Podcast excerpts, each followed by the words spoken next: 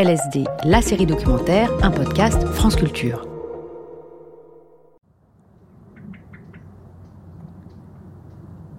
J'aime bien parce qu'il y a l'impression qu'il se marre un peu.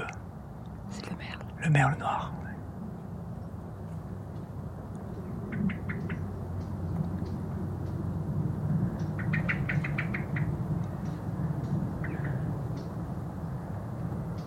Et il y a le tic-tic du rouge-gorge à côté. voilà. Et ça, ça m'intéresse. Est-ce que là, il y a communication ou pas entre les deux espèces? Il y a une interaction sociale ou pas?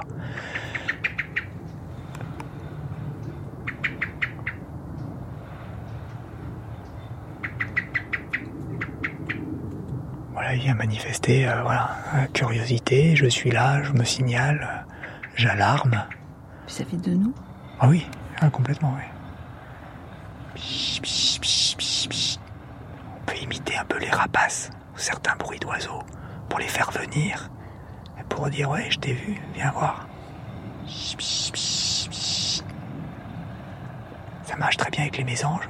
Quand on fait ça, elles viennent. On n'aime pas trop le faire trop longtemps, ça reste une perturbation, bon. Mais euh, c'est des petites interactions sympas qu'on peut avoir euh, entre espèces.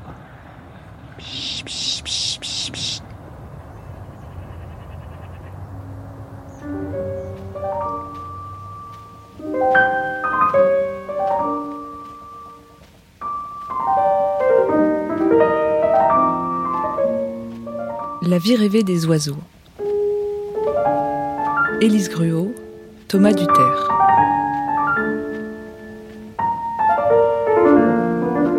Alors que les oiseaux subissent une extinction massive, leur éloge s'accompagne de l'effrayant constat de leur déclin provoqué par les activités humaines. Des militants, des scientifiques, des agriculteurs en quête d'alliance avec la nature nous montrent que d'autres types de cohabitation entre humains et oiseaux sont possibles et plus que nécessaires quand au cœur de l'hiver, on se demande combien de printemps seront encore chantants.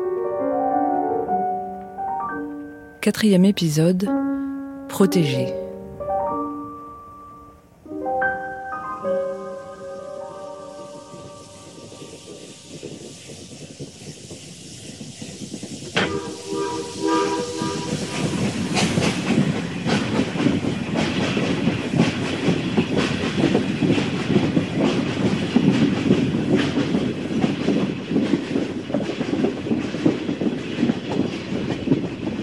Commence dans le drame en fait. Alain Bougrain-Dubourg, président de la Ligue de protection des oiseaux.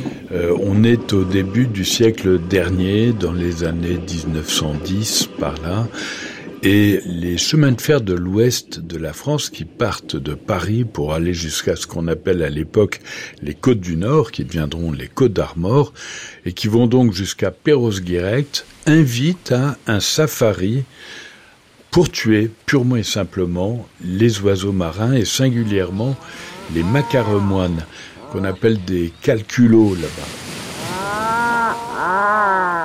Ces oiseaux quittent la haute mer et viennent nidifier sur terre. Pendant quelques semaines, ils ont la singularité de voler souvent au ras de l'eau avec un vol battu et euh, les tireurs trouvent passionnant, amusant euh, d'en tuer le maximum. Ils remplissent euh, des barques entières de cadavres du reste dont ils ne savent trop que faire. C'est un véritable massacre. Alors une poignée de naturalistes s'élève contre cette pratique et, et décide d'alerter l'opinion publique. Ils vont avoir gain de cause. Et c'est ainsi que naît d'une certaine manière la Ligue pour la protection des oiseaux, qui est une antenne de la Société d'acclimatation de France. Mais cette Ligue va trouver son autonomie et en même temps qu'elle naît, eh bien le site en question, l'archipel des sept îles, va être préservé. Alors, euh, il faudra du temps avant que ça devienne une vraie réserve naturelle nationale, euh, comme on l'enregistre et comme c'est le cas aujourd'hui. Mais euh, à l'époque, c'était d'avant-garde.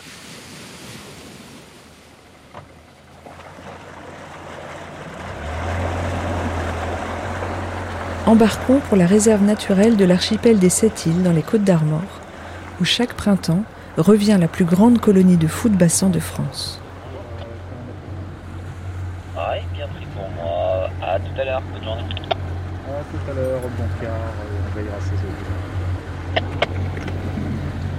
On peut dire qu'en 1912, ça a été un des premiers combats de la LPO qui a été gagné et qui a permis de préserver le macareux en France. Hein, Armel Degnaud, garde technicien à la réserve naturelle des Sept îles. Si cette chasse ne s'était pas arrêtée en 1912, euh, il est plus que probable que euh, des macareux en Bretagne, on en aurait pu. Hein.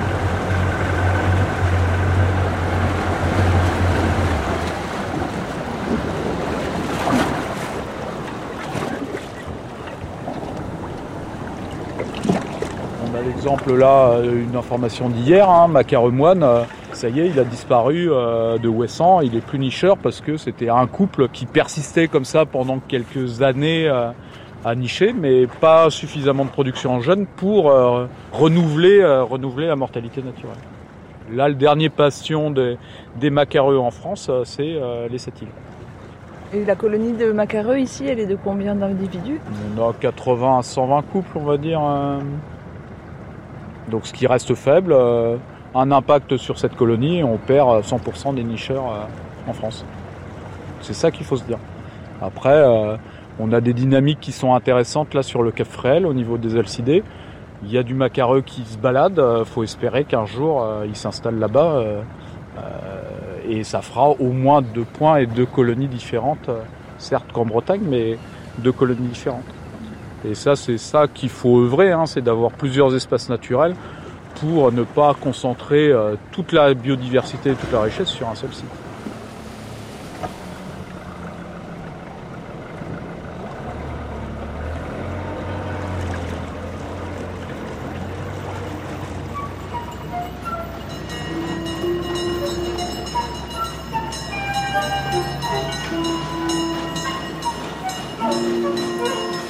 Des combats essentiels, parce qu'on est en 1912 lors de la création de la LPO, c'est la mode de la plumasserie.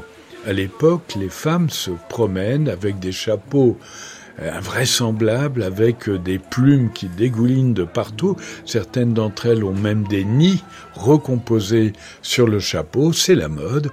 Et pour satisfaire à la mode, eh bien, on va chercher des plumes euh, et des oiseaux en Nouvelle-Zélande, en Amérique du Sud, partout où les oiseaux sont jugés les plus beaux. C'est un terrible carnage. Et euh, rien qu'en France, il n'y a pas loin de 600 entreprises de plumasserie. Et euh, ben là, il faut se battre ici en France, mais également ailleurs, en Angleterre, aux États-Unis, contre cette mode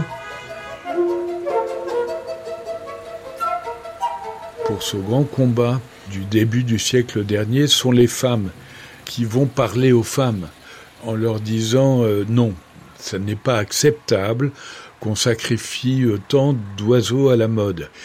Alors que les hommes avaient plutôt une conscience, on va dire, naturaliste. Très franchement, ils voulaient connaître les espèces. Si elles disparaissaient, c'était pas très très grave.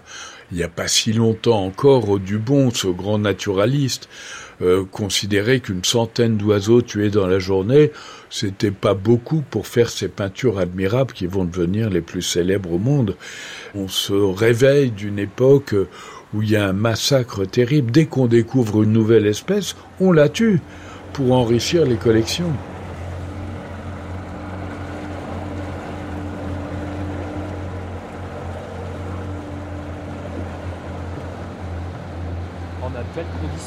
Euh, une houle assez longue. Mais... On va peut-être monter à Rouzic. Et puis on discutera autour de Rouzic.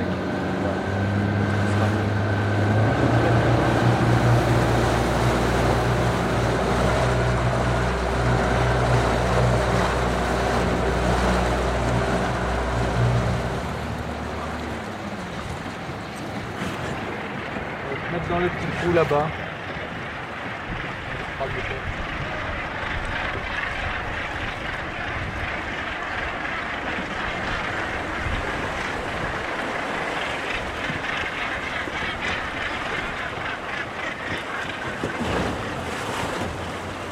Armel, vous avez coupé le moteur du Zodiac.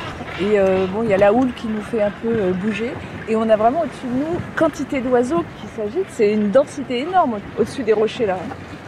Bah oui, on, a, la plus grosse colonie euh, de, de fou de bassin de France est ici. hein. Il, reste probablement entre 10 et 12 000 couples. On est en fin de saison de reproduction, mais malgré tout, on a une forte activité autour de la colonie d'oiseaux qui rentrent de pêche, d'oiseaux qui tournent et d'oiseaux qui repartent. Donc, euh, ouais, c'est très vivant. hein. Et puis s'ils ont envie de passer au-dessus du bateau, ils passent euh, au-dessus du bateau, mais ils sont en vol et ils, sont, ils se sentent totalement en sécurité. hein. Et l'absence de dérangement sur les îles, ces îles sont interdites d'accès.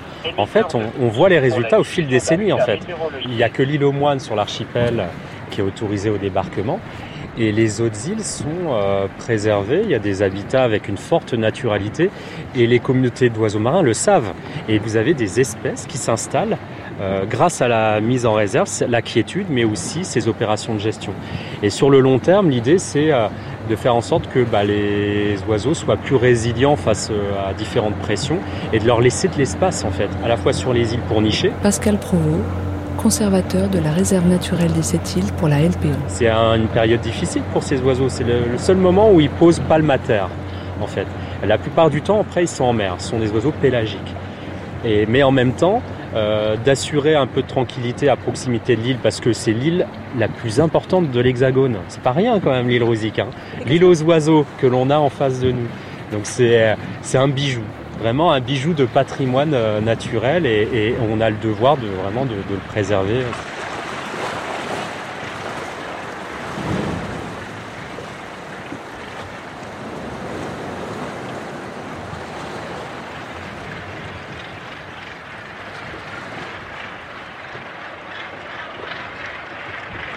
Ah, donc là, on, est dans un endroit assez privilégié euh, au pied de la colonie.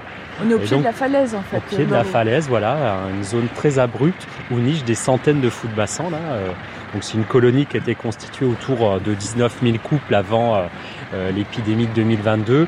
Et là, on est en train de refaire des estimations. On a perdu environ 50% de pertes, mais vous avez toujours euh, une occupation euh, comme ça importante euh, des oiseaux. Donc il reste encore quelques jeunes, des oiseaux très sombres qui ne sont pas descendus de la colonie. Et en fait, ce qui est frappant, même si on est en fin de saison de nidification et, les années précédentes c'était pas le cas, c'est à quel point il y a du vide autour des oiseaux. Il y a plein de nids qui ne sont pas occupés. Autrefois, là, la falaise, elle était toute blanche. Ah bah c'est-à-dire vous aviez une densité de blanc euh, nettement plus importante. Et puis, ce qui est frappant aussi, parce que il y a ces espaces de vide, c'est de voir aussi la couleur des nids. Vous avez une quantité de déchets, euh, surtout de déchets de pêche. euh, donc les oiseaux ramènent en fait des déchets de pêche depuis la haute mer, des morceaux de filet euh, verts, euh, orange, etc. Et ça vient se sédimenter du coup sur ces édifices qui sont occupés chaque année en fait par les mêmes couples nicheurs. Les oiseaux sont fidèles à leur nid. Entre-temps, ils sont allés, euh, pour certains, jusqu'en Méditerranée ou en Afrique de l'Ouest. Ils vont revenir sur leur nid. Et, c'est ce qui entraîne aussi, euh, en fait, une fidélité aussi aux partenaires. Vous avez des couples euh, qui sont fidèles depuis des années et des années.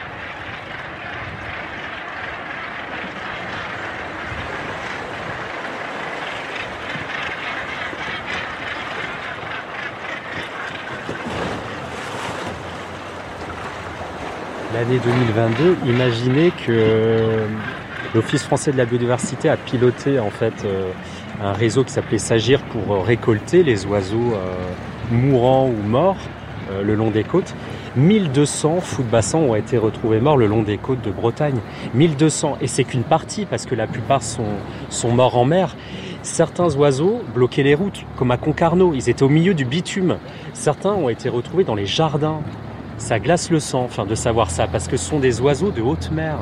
Et certains sont retrouvés même dans les forêts. En fait, il y avait des troubles neuronaux, euh, des oiseaux complètement désorientés et, qui, pour beaucoup, malheureusement, bah, en fait, pour beaucoup d'oiseaux, euh, sont retrouvés, euh, bah, morts à l'issue de cette épidémie.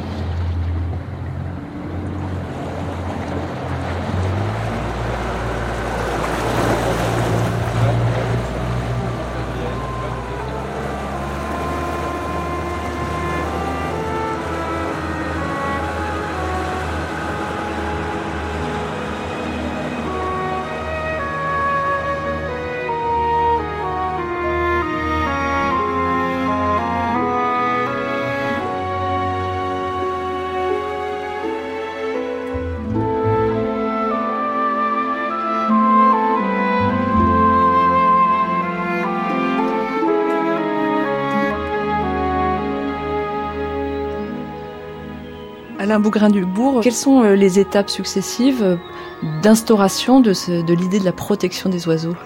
Alors, on va dire que l'une des premières étapes est fonctionnelle.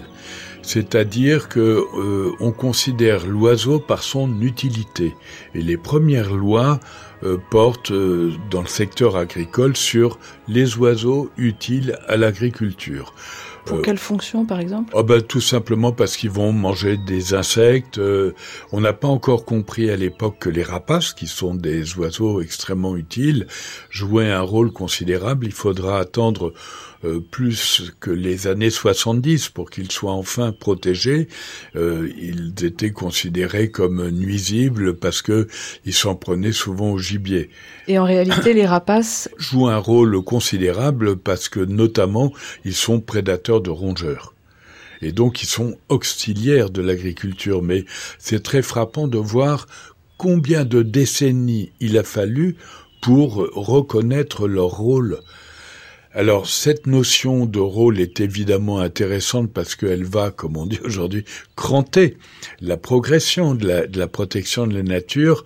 En même temps, ça laisse sur le bord de la route tous les animaux qui ou les oiseaux qui n'auraient pas d'utilité et qui par conséquent soit sont méprisables, voire euh, considérés comme nuisibles puisqu'ils servent à rien. Et donc c'est pas simple d'en arriver euh, à la protection. Et parmi les choses importantes, me semble-t-il, il y a eu euh, le remembrement. Il y a eu les premiers usages des phosphates, des engrais, euh, des pesticides. Tout ça, très honnêtement, on l'a pas vu venir. On est au lendemain de la guerre, euh, c'est les Trente Glorieuses, c'est la reconstruction, c'est la capacité de satisfaire l'alimentation de chacun, et tout est bon pour cela, y compris la mise en œuvre d'élevage en batterie euh, délirant, surréaliste, générant une maltraitance odieuse. Et concernant euh, le remembrement, on peut pas dire que la LPO a été en pointe dans la prise de conscience.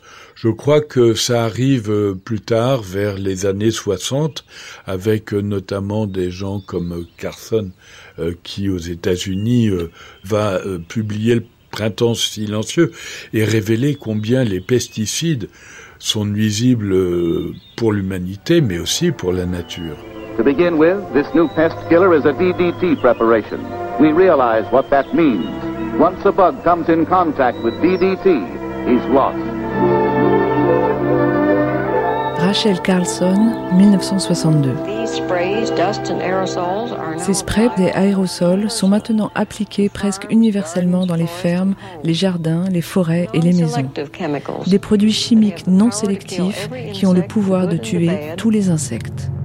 On réalise que des oiseaux comme les faucons pèlerins vont être directement affectés par le DDT qui va fragiliser la coquille de leur œuf au point que quand ils se mettent à couver, ils écrasent l'œuf. C'est effrayant. Et donc là, ça a été euh, le vrai combat.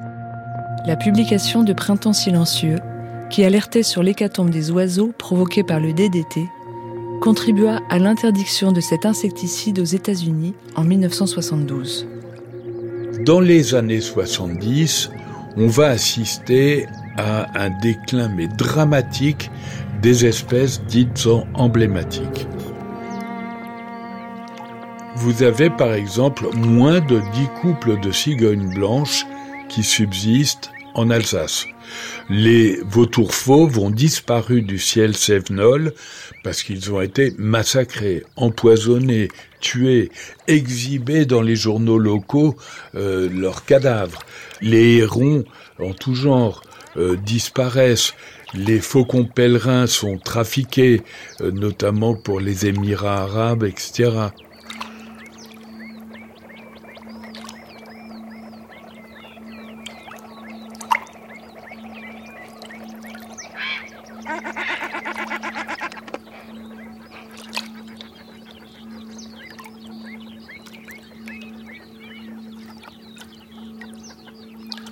Eh bien, on a réussi le pari improbable, le pari fou de sauver toutes ces espèces emblématiques. Pourquoi? D'abord parce qu'il y a eu des lois qui ont été édictées protégeant d'un seul coup les rapaces, par exemple, et bien d'autres espèces. Ensuite, parce que les associations de protection euh, des oiseaux et de la nature en général se sont investies pour tenter d'inverser les choses. Et euh, aujourd'hui, on peut dire que euh, les vautours dans le ciel Sévenol, c'est une attraction touristique. Euh, que aujourd'hui, il y a des hérons partout. Euh, la nature s'est réanimée.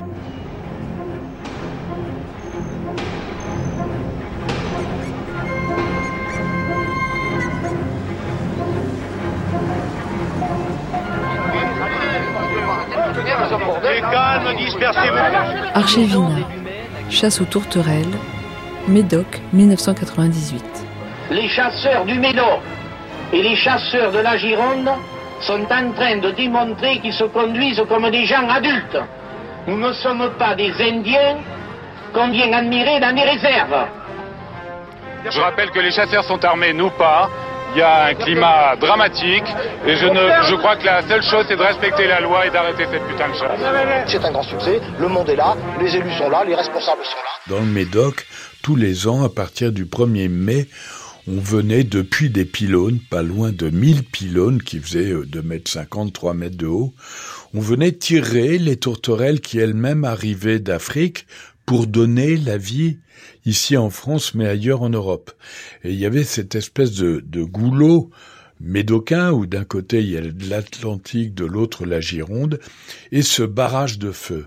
Et figurez-vous que le réflexe naturel d'une tourterelle des bois qui a peur, elle a peur, elle n'a qu'une peur dans la vie, c'est le rapace, qui est le prédateur, qui est son ennemi.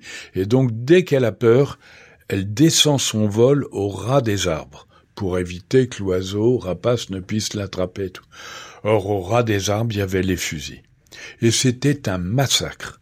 Chaque année, on désinguait trente mille tourterelles des bois en pleine période de reproduction. C'est comme si le paysan coupe son blé en herbe même. Un véritable massacre, et chaque année, on est descendu avec quelques amis pour essayer de nous opposer à ce massacre. Euh, pour être entendu davantage par les médias, j'avais demandé à Sophie Marceau, qui a accepté, Brigitte Bardot, euh, Théodore Monod, Hubert Rive, de nous accompagner chaque année et, et de créer l'événement. Mais je croyais, avec une grande naïveté, qu'en deux saisons, ça serait réglé. On en parlait au journal de 20 heures à la télé parce qu'il y avait des échauffourées, des grandes violences, et on réglerait le problème. Il a fallu 20 ans. 20 ans de combat. Aujourd'hui, quand je vois le résultat, ce n'est pas que cette chasse, mais la tourterelle des bois a perdu 80% de ses populations. Ça figure parmi euh, les oiseaux qui sont les plus rares au monde maintenant. Malgré l'interdiction, euh, Ouais, ils n'ont ouais. pas réussi à se repeupler à suffisamment. se repeupler et ensuite il y a des problèmes ce sont des oiseaux qui aiment euh, se reproduire dans des bocages or il y en a de moins en moins Euh, il y a les pesticides enfin bien d'autres choses qui ont ajouté à tout cela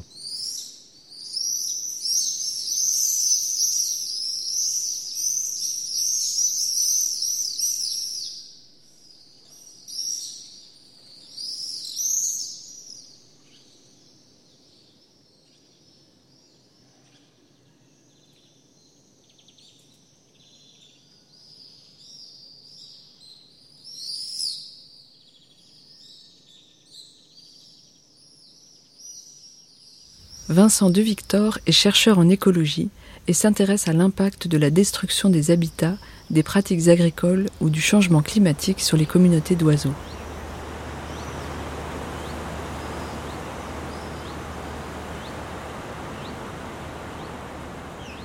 On a travaillé sur 170 espèces, 28 pays européens, dans l'assemblage euh, de données très fines qui répertorient chaque année, depuis 40 ans, tous les ans, avec le même protocole, la même méthodologie, euh, les oiseaux qui sont observés dans différents habitats.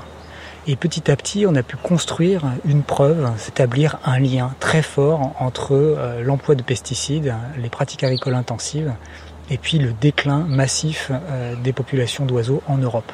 On parle quand même de moins 57% sur 40 ans des oiseaux spécialistes des milieux agricoles. Ça va jusqu'à un déclin de 90% pour certaines d'entre elles, comme le bruit ortolan ou le bruit proyer. L'alouette des champs, elle ne fait que décliner depuis que j'ai commencé à travailler. Ça fait 20 ans que je travaille sur cette espèce, ça fait 20 ans qu'on documente son déclin et l'accélération de son déclin. Alors bien sûr, l'agriculture n'est pas le seul responsable, mais il se trouve qu'elle sort en tête euh, des candidats euh, aux pressions qui pèsent sur la biodiversité. On a pu comprendre pourquoi en démontrant en plus que c'est les espèces qui sont spécialistes euh, des insectes, qui sont insectivores, hein, qui ont leur régime alimentaire vraiment biaisé vers les insectes, qui déclinent encore plus que les autres. Tout simplement, elles perdent leurs ressources. Donc c'est avec la disparition massive des insectes qu'on aboutit à une disparition massive des oiseaux c'est pas anecdotique. On parle de millions d'individus. Notre estimation, c'est 800 millions en 40 ans. C'est colossal. Donc euh, on parle d'une fonte de biomasse d'oiseaux, une fonte de biomasse d'insectes, qui fait qu'on parle d'une vraie disparition du, tissu du vivant.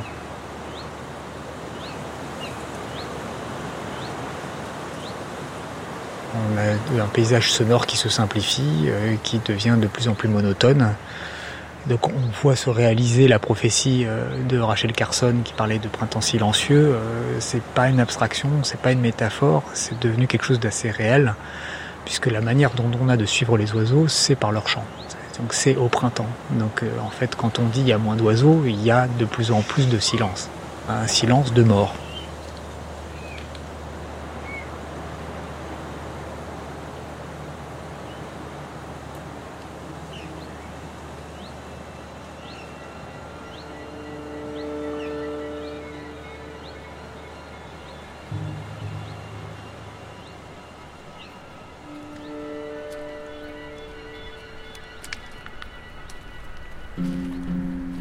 Et ces insectes, les agriculteurs, est-ce qu'ils pourraient cohabiter autrement avec eux plutôt que d'employer un insecticide pour les éliminer complètement?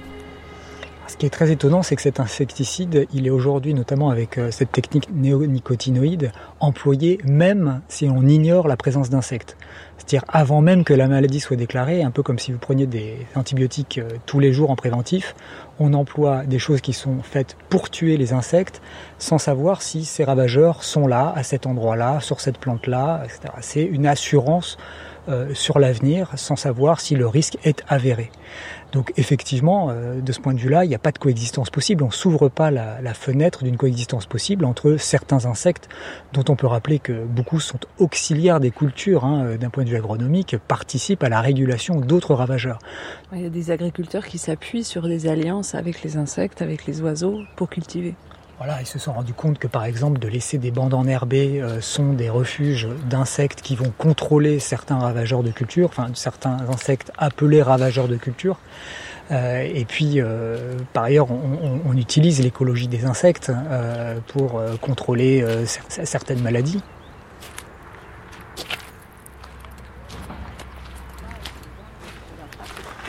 Oui, c'est un peu Bruno me qualifie souvent de gardienne du temple et que j'aime bien J'aime bien passer mon temps dans la nature. C'est vrai qu'elle nous apprend beaucoup de choses. Et c'est vrai que depuis 20 ans qu'on est là, qu'on est là quand même depuis 20 ans, même si c'était pas à nous avant, euh, j'ai vu des arbres pousser. Par exemple, il y a des chênes blancs qui poussent qu'avant on ne voyait pas spécialement. Et c'est vrai que eux, par exemple, je les identifie tout de suite et c'est hors de question qu'on les tombe et que et même je vais l'aider à pousser en fait. Je vais le canaliser pour euh, pour, qu'il pousse droit et puis pour qu'après il fasse euh, il reprenne ses droits sur, sur la propriété. Françoise et Bruno Le Breton sont viticulteurs et travaillent à des alliances avec les espèces animales et végétales pour favoriser leur culture sans utiliser de produits toxiques. Qu'est-ce que vous avez voulu euh, développer comme type de culture ici, de, vigne? Alors bon, on était majoritairement, on l'est toujours producteur de, vin, quoi. Et, mais on a un grand territoire en fait. On a sur 50 hectares de vignes, un peu plus de 200 hectares de territoire. Et en fait, on s'est rendu compte quand même assez vite que la, la, manière dont a été façonné notre paysage est la conséquence de l'homme à 100% sur les 200 hectares le constat qu'on fait, bon, qu'on a peut-être fait des choses, des bêtises par le passé, euh, bah, il faut l'assumer et se dire, bah, on, va continuer à accompagner euh, ces 200 hectares et intégrer la vigne dans ce projet de paysage. Et donc, là où on en est aujourd'hui, c'est se dire, bah, il y a beaucoup de secteurs, on va plus rien faire. Euh, on va laisser pousser parce qu'à ce moment-là, il pousse des choses plutôt sympas et on va, on va, on va accompagner ça, ce qui va pousser naturellement. on a beaucoup retravaillé sur les haies on a compris aussi il y a pas mal de temps que les arbres morts, faut les laisser. c'est des magnifiques perchoirs pour les oiseaux. Donc qualifier les haies, les comprendre, les laisser. Et après accompagner aussi bah, des plantations pour recréer des corridors. Ce sont des haies que l'on recrée pour connecter deux milieux deux parcelles, un cours d'eau, un, fossé à une parcelle. Parce qu'en fait, on se rend compte qu'avec le, la mécanisation et le bulldozer facile, on a écrété beaucoup de choses par le passé et qu'il faut juste recréer des connexions, alors végétales, euh, et on a créé une retenue hivernale pour aussi des connexions euh, hydrauliques. On a un petit versant de 50 hectares où on a pris l'eau du ruissellement hein, et on le met dans un, dans un, dans un petit réservoir, dans un petit lac. Et, euh, et donc de, de voir comment on peut recréer aussi des connexions avec l'eau et des parcours de l'eau ben, qui vont naturellement faire pousser des arbres.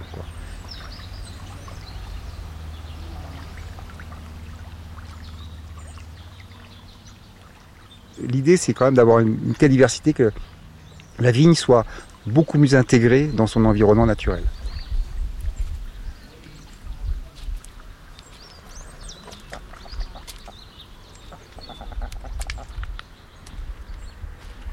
Alors là, Bruno et Malika, on est au milieu de.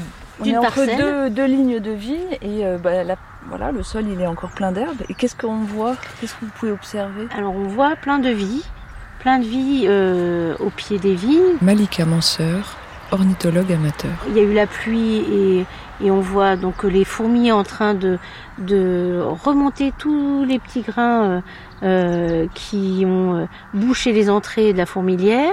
On voit une limace. Tout à l'heure, on a vu euh, des criquets. voilà, c'est vivant. Encore une autre limace, une, autre espèce de limace, et plein de trous partout. voilà, elles débouchent leurs entrées de galeries. elles se baladent. Il y a un aspect euh, sablonneux de la terre autour. Et oui, ça s'est retourné. Euh, voilà, elle, euh, en fait, elle jardine. Hein. et si on remue un peu, peut-être qu'on peut trouver des vers de terre hein, qui remontent à la surface. En fait, bah, ils bêchent. En fait, elles font le travail des, des humains à notre place. Hein.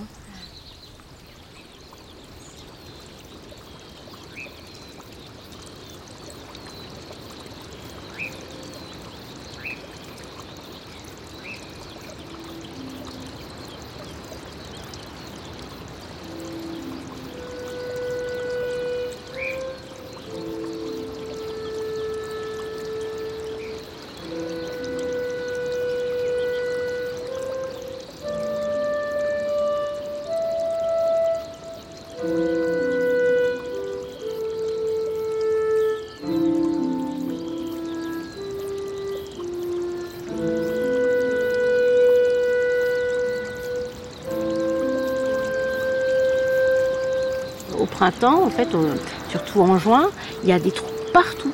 Donc euh, c'est impressionnant. En fait, ce sont les cigales qui sortent de terre. Et euh, puisque leurs larves euh, vivent dans la terre, elles sortent et il y a plein de trous. Et du coup, quand il pleut, ben, ça pénètre tranquillement dans, dans, le sol. Voilà, elles participent aussi, les cigales, à la vie du sol.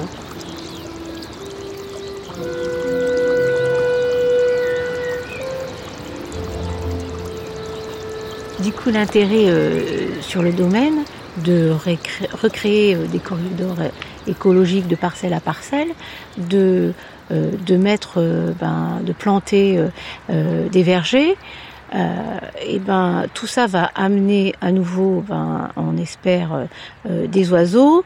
les bonnes pratiques sur le domaine aussi vont faire que ben, les insectes vont être là. Du coup, les oiseaux qui vont nicher les premières semaines vont nourrir leurs petits qu'avec des larves, des chenilles, et donc du coup, ben, il va y avoir survie de la population d'oiseaux surtout dans les milieux agricoles où euh, c'est quand même l'effondrement. Et sur ce corridor, il y a les écureuils, il y a euh, euh, bon les oiseaux, il y aura les mammifères, ça va faire de l'ombre, notamment aussi à la vigne. Enfin, c'est tout un ensemble. Plus la biodiversité est importante, mieux c'est aussi. Parce que si on n'a qu'une monoculture, on revient toujours la même chose. Le prédateur, enfin, ou l'insecte, il va se développer et, et du coup, on pourra rien faire, quoi. Et c'est pour ça que du coup, on a beaucoup de libellules euh, cette année. On a implanté 60 euh, euh, nichoirs à mésanges et, et des abris à chauves-souris pour essayer de, faire ramener ces, oiseaux autour des vignes en fait. Il y en a un où? Là-bas. Ah oui, c'est nichoir à, l'abri à chauve-souris. Françoise Le Breton. Voilà, et on a des haies qu'on a plantées et on va essayer aussi de la remettre au milieu des haies ponctuellement, le temps que, ben, que dans 50 ans, peut-être qu'il y aura des arbres avec des cavités et du coup les, les, les mésanges pourront retrouver des, des habitats, naturels. Voilà, en fait, c'est ça. D'accord. Vous en avez un ici aussi, là. Et les mésanges, quand elles ont des nichoirs à côté, enfin, ou des, habitats naturels, ce qui est bien, c'est que quand elles nourrissent les petits, elles vont pas loin. Enfin, elles restent autour de 100 mètres. Donc, s'il y en a autour des vignes, ben, c'est vrai qu'encore une fois, elles viennent prendre ce qu'il y a sur les feuilles des vignes. Elles font pas des kilomètres euh, entiers.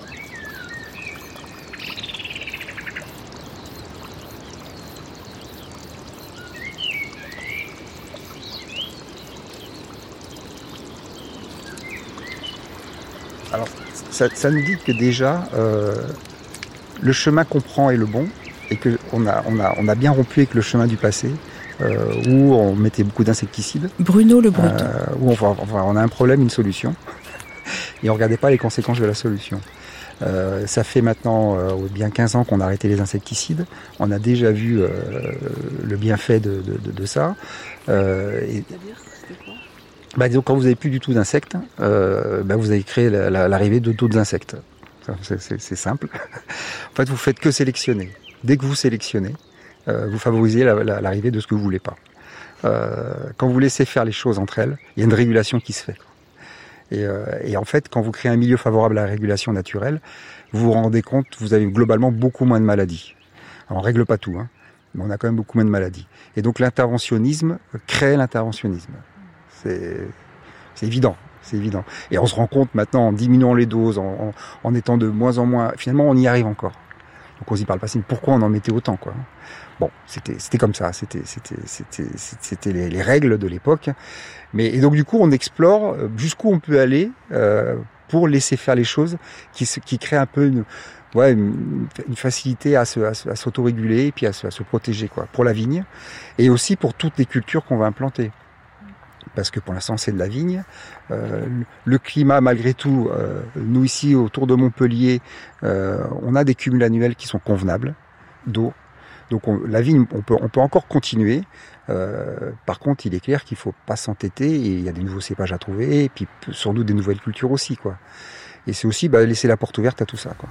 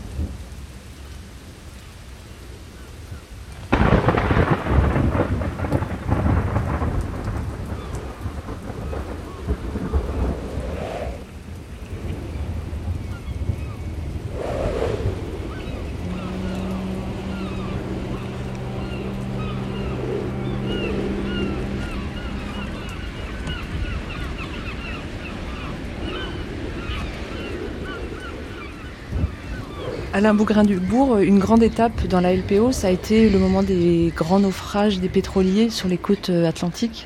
Oui, c'était effrayant, ce poison noir qui a rongé le littoral et qui a emporté des milliers, des dizaines, des centaines de milliers de vies, singulièrement euh, des oiseaux. On va dire que l'événement premier, c'est le Torrey Canyon qui va déverser le poison noir et qui va alerter l'opinion publique et qui va euh, euh, toucher toutes les côtes euh, Bretagne avec évidemment beaucoup de de macaremoine, de guillemots de Troyes, de, de. Il y a cette image terrible, cette silhouette de guillemots sur les premières vagues lourdes de pétrole qui illustre tellement bien, tellement violemment euh, cette agression du pétrole sur la vie. Euh, les naufrages des pétroliers, euh, la Moco Cadiz, le Torrey Canyon, l'Olympique Breverie et tant d'autres qui sont tristement restés célèbres dans l'histoire et qui ont affecté la biodiversité. Et puis il y avait aussi le dégazage, le déballastage, la manière dont les pétroliers euh, nettoyaient leurs cuves au large et euh, tout simplement libéraient le fond de, des cuves de pétrole. Et tout ça arrivait sur les côtes et affectait euh, évidemment les, les oiseaux.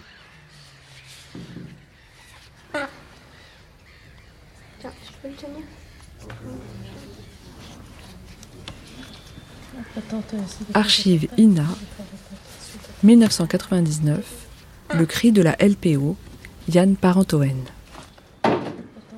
Début du mois de, novembre, on a fait quatre prélèvements sur euh, deux oiseaux qui sont arrivés morts et sur deux oiseaux vivants, comme ça pris au hasard, mais sur la côte sud, qu'on a envoyé euh, à un laboratoire d'analyse euh, ça représente bien quand même à peu près ce qui se passe depuis le début novembre. C'est que la moitié des échantillons montraient que c'était un pétrole qui correspondait au pétrole de l'Erika. Et euh, les autres, c'était le même pétrole, mais provenant d'un dégazage en fait. D'un dégazage. Donc ça montre un petit peu ce qui, s'est passé euh, cet hiver. C'est-à-dire qu'on a euh, la moitié des oiseaux qu'on reçoit, c'est des oiseaux qui ont été mazoutés par des nappes du pétrole de l'Erika, des étaient sous-marines et qui, avec les tempêtes, sont remontées en surface, qui ont retouché les oiseaux. Et l'autre moitié, c'est ce qui se passe tous les ans depuis, euh, bah, depuis des dizaines d'années, quoi. C'est-à-dire des, des gazages euh, en mer et qui touchent les oiseaux. Euh. C'est un guillemot de troll. C'est à 95% ce qu'on trouve là. Les oiseaux mazoutés en ce moment, c'est essentiellement du guillemot. Gilles Benz, vous étiez, euh, vous étiez directeur ici à la, de la station de la LPO au moment du naufrage de l'Erika en 1999. J'étais présent le dimanche 19 décembre 1999 et j'ai appris aux informations qu'il y avait un pétrolier qui venait euh, de se casser en deux au large de la pointe bretonne. Et donc j'ai dès le lendemain, lundi, contacté euh, la direction de la LPO, dont le siège est à Rochefort, en Charente-Maritime, et le président qui était déjà Alain Bougrain-Dubourg et qui l'est toujours. Et donc on s'est mis d'accord euh, pour euh, se préparer au pire. Donc j'ai tout de suite, dès le lundi, activer notre réseau de bénévoles, des gens qui ont déjà participé au lavage des oiseaux mazoutés chez nous. J'ai commencé aussi à, voir les stocks de poissons et à remplir les congélateurs à bloc, parce que c'est toujours un problème euh, quand on a beaucoup d'oiseaux, il faut quand même les nourrir.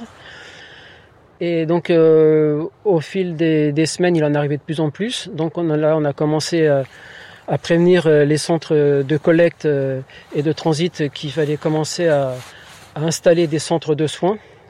Il y a des gens qui les gardaient chez eux parce qu'on ne pouvait plus les, prendre nous. Et ça, c'est arrivé ensuite le 25 euh, décembre qu'il y a eu une tempête, une grosse tempête, qui a projeté non seulement du pétrole, mais des milliers d'oiseaux sur le littoral.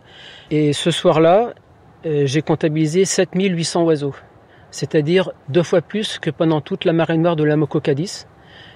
Euh, une marée noire qui a duré trois mois. Là, c'est pendant une journée. Et la marée noire de la Mocos, c'était quand même la référence jusque-là. Les oiseaux mazoutés, quand ils vous arrivaient euh, sur le rivage, comment ils se présentaient? Ils étaient dans quel état? On n'avait pas des oiseaux avec quelques taches de mazout, on avait des oiseaux qui étaient bien englués dans le pétrole, et dans ce pétrole très visqueux. Donc au lieu de mettre euh, une demi-heure à trois quarts d'heure pour les laver, il fallait une heure et demie à deux heures. Et parfois les laver deux fois. On les met dans, une bassine d'eau à 41 degrés qui correspond à leur température corporelle avec un détergent doux. Et, ça, déjà, ça permet de dissoudre l'hydrocarbure.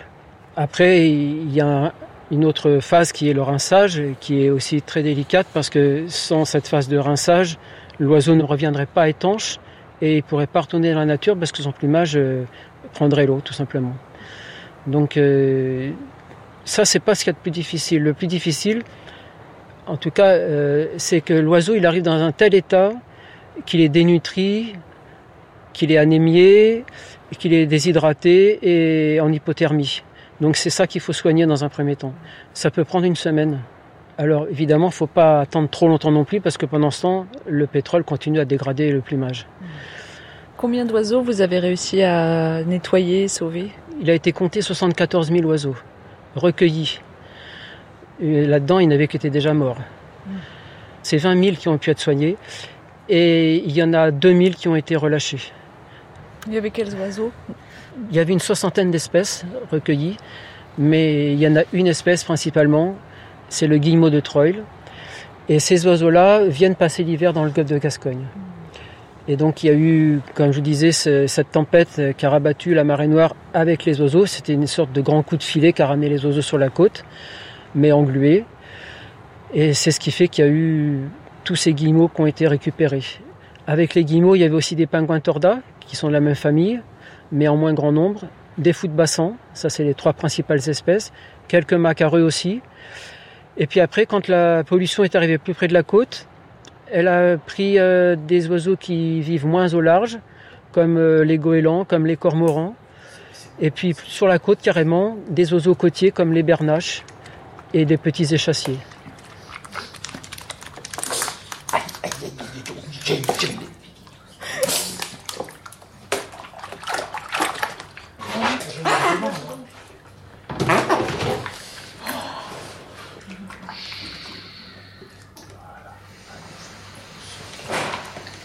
Il a fallu vraiment euh, la Moco Cadiz et, et surtout euh, l'ERICA euh, pour qu'il y ait euh, deux lois, ERICA 1, 2 et même 3 au niveau européen et qui ont conduit à, à faire une réglementation beaucoup plus rigoureuse. On peut dire aujourd'hui que cette réglementation a été extrêmement constructive.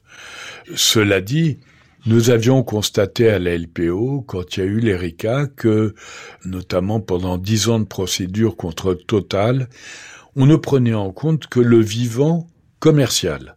Les coquillages, les crustacés, le manque à pêcher, les poissons, mais le vivant non commercial, l'oiseau sauvage, la tortue, le phoque, tout ça était laissé sur le sur le bord du chemin. Et donc j'ai demandé à, mon avocat de la LPO, François-Xavier Kellyjean, je lui ai dit il faut absolument qu'on se batte pour qu'il y ait une reconnaissance de ces animaux et ces oiseaux sauvages.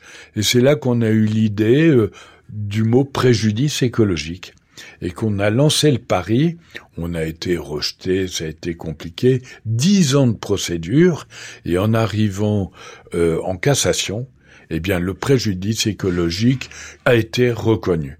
Donc c'est une victoire formidable de la LPO qui invite à prendre en compte aussi le sort des animaux et ces oiseaux sauvages.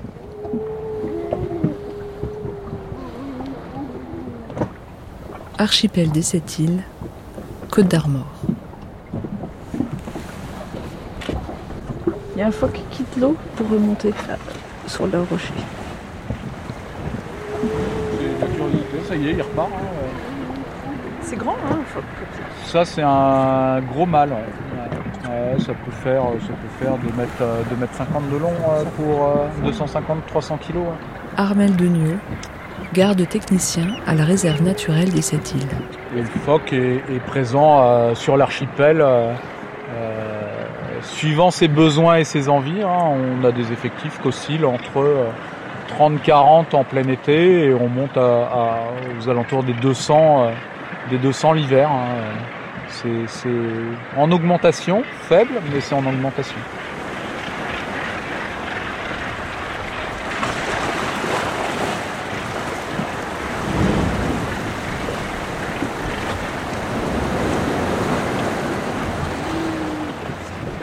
C'est les femelles des phoques qui sont un peu blanches comme ça Souvent les femelles sont plus claires, mais c'est c'est pas une règle euh, une règle qui marche à 100%. hein. On a des femelles qui peuvent être très sombres et très très très noires unies. Donc c'est la période où elles vont bientôt mettre bas À l'automne, ouais. À l'automne euh, et c'est euh, c'est la plus grosse maternité de Bretagne, les sept îles.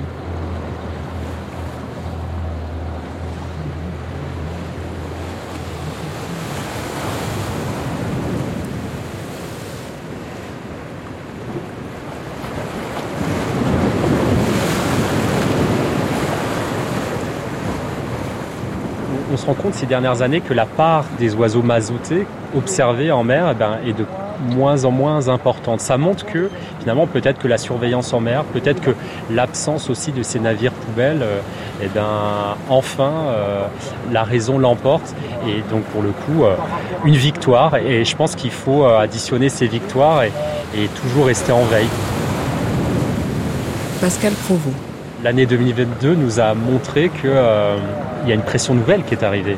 La grippe aviaire hautement pathogène, on ne l'avait pas spécialement euh, vu venir, en tout cas pour les comités d'oiseaux marins.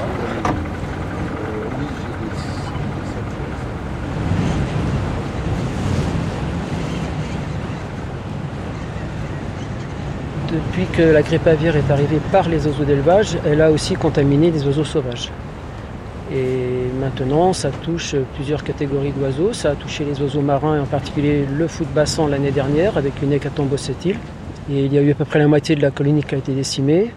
Gilles Benz, ancien directeur de la station LPO de la réserve naturelle des Sept îles. Et cette année, ce sont des mouettes rieuses, mélanocéphales et des sternes, Kojek en particulier, donc d'autres oiseaux marins qui ont été touchés sur d'autres colonies qu'ici.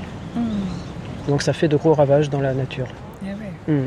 C'est un gros sujet de préoccupation en ce moment. Ah oui, oui, il y a des, colonies entières qui ont été dévastées. même euh, les sept îles, on se demandait s'il allait en rester, tellement il y avait de cadavres qui étaient trouvés et on voyait de jour en jour euh, la colonie qui s'éclaircissait. Là, on est à 15 km, on les voit à l'œil nu. Donc euh, quand il en manque la moitié, ça se voit tout de suite.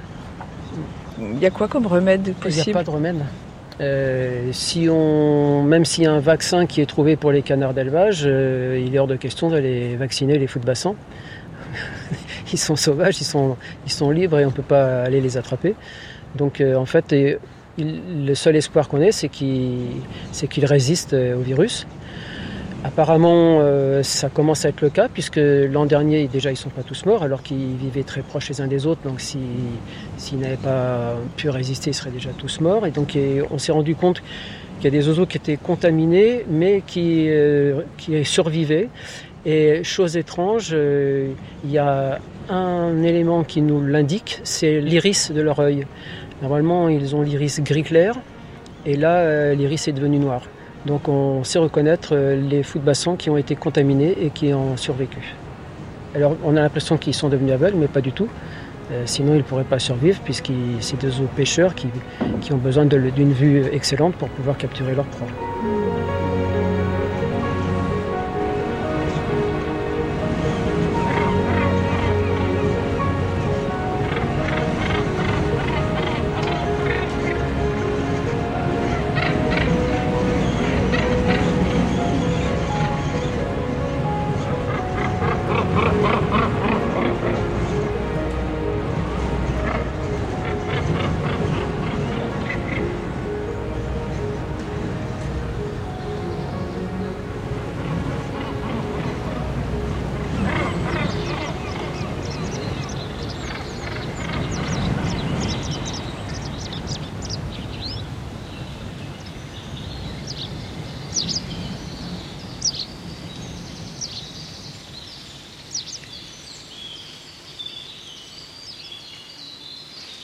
Ensuite, on a été accueillis par la berge dans la nette grise qui vient chasser sur les berges après un vol de héron magnifique. Vincent de Victor, chercheur. Et puis en discutant, euh, d'un coup, le chant de la perdrix, à cette époque de l'année, c'est après la période de la, enfin en pleine période de chasse, c'est pas complètement étonnant, sûrement des lâchers.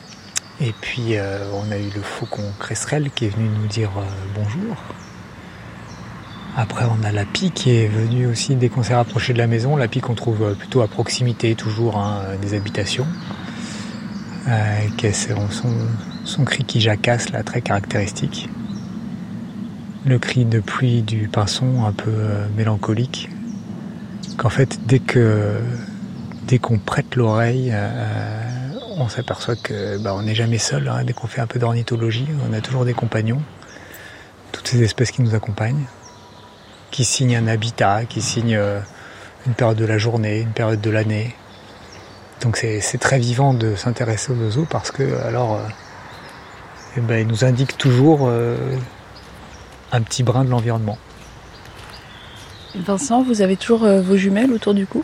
Oui, de plus en plus. Dès que je sors dehors, il faut, faut, les jumelles parce qu'on ne sait jamais. Euh, et puis même quand on sait, bah, de revoir euh, les espèces qu'on connaît déjà, euh, c'est toujours un plaisir. Dieu que cette histoire finit mal, on s'imagine jamais très bien qu'une histoire puisse finir si mal quand elle a commencé si bien. On s'imagine pourtant très bien voir un jour les raisons d'aimer. Perdu quelque part dans le temps, mille tristesses résultent de l'instant. Si seulement nous avions le courage des oiseaux qui chantent dans le vent glacé.